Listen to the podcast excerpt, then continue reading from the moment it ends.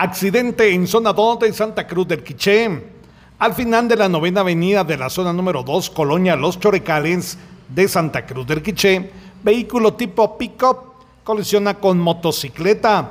Bomberos voluntarios de la doceava compañía trasladaron herido al piloto de la moto, Kevin López, de 26 años, hacia la emergencia del hospital regional.